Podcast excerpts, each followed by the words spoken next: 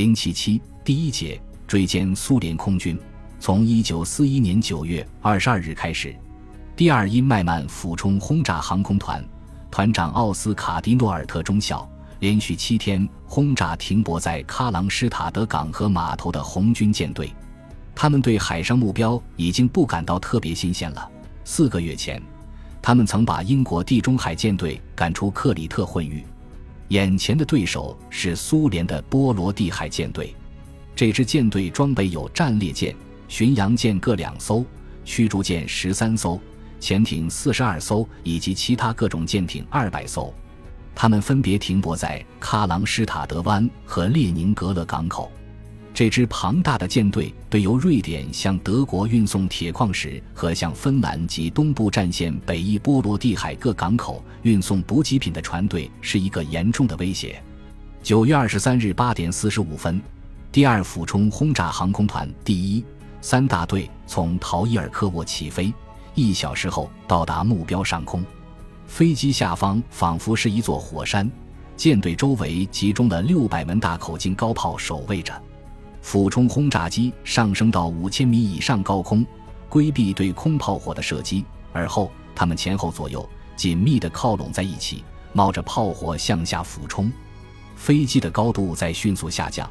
战列舰“十月革命号”和“马拉托号”在瞄准具中的投影越来越大，二千米、一千五百米，有的飞机俯冲到一千二百米投弹，随即穿过弹幕拉起上升。战列舰周围的海水被炸得浪花翻腾。就在那炸弹投下的一瞬间，航空团技术军官劳中尉的射击员卡尔拜尔下士用照相机对准目标，按下了快门。有一颗炸弹命中了马拉托号战列舰，其他炸弹落在船舷的附近，大火在甲板上蔓延。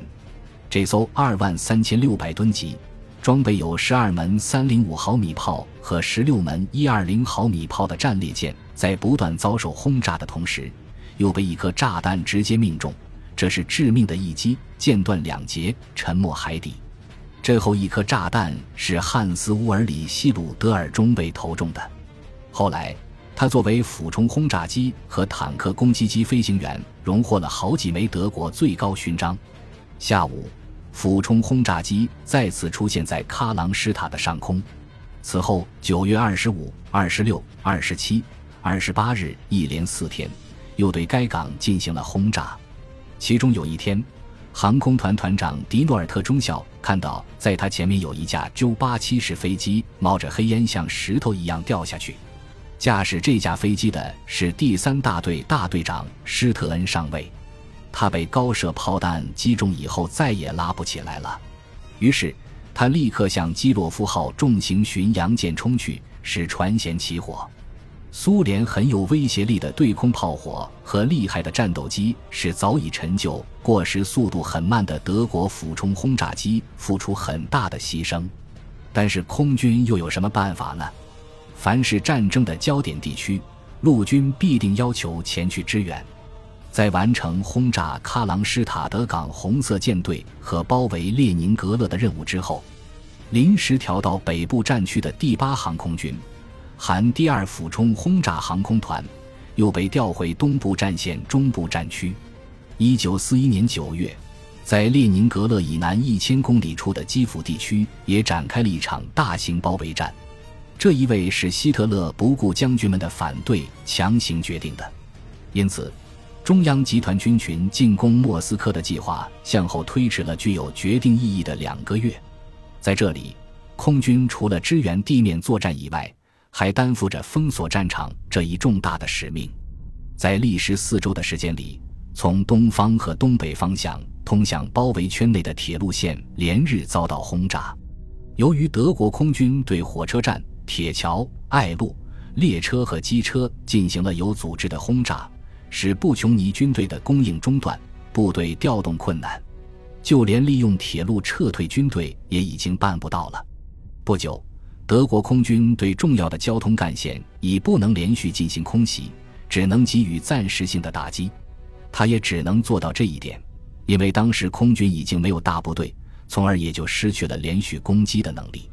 另外，德军没有可进行地毯式轰炸的重型轰炸机，因此他无法彻底摧毁中心火车站和铁路枢纽。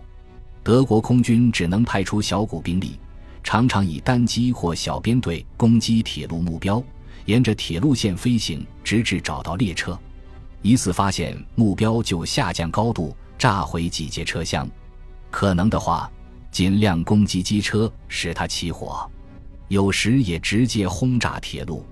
然而，这种效果究竟能持续多久呢？苏联在抢修和采取应急措施方面能力惊人。傍晚遭到严重破坏的铁路，到了夜里就能修复通车。在《苏联伟大卫国战争史》一书中有如下有趣的数字：从1941年6月到12月，敌人对前线附近的铁路进行了5939次轰炸。轰炸后交通中断的时间平均不超过五小时四十八分。虽然如此，德军还是成功的封锁了基辅战区。这是在俄国冬季到来之前的最后一个重点战役。再晚几天，德国空军就会完全陷入泥泞之中。那时，跑道就会由于泥泞而使飞机无法起落。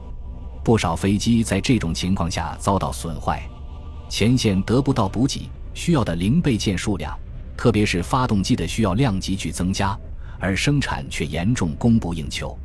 这样一来，空军的出动能力空前下降。一九四一年秋季，在苏联境内的德国轰炸机和战斗机大队，有的甚至只有三四架飞机能够使用。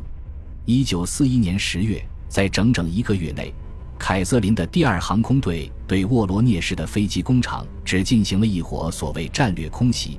那次只出动了一架远程侦察机。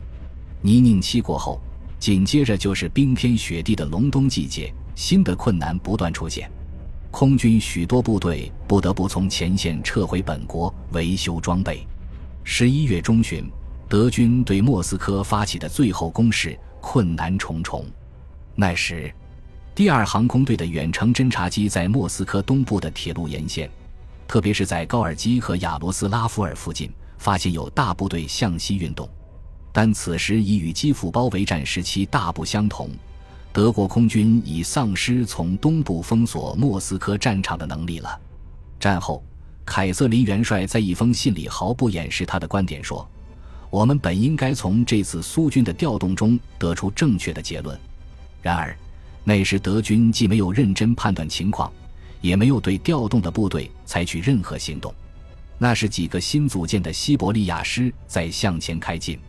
十二月五日，苏军在加里宁和莫斯科前线开始了大反攻，迫使德军战线后撤。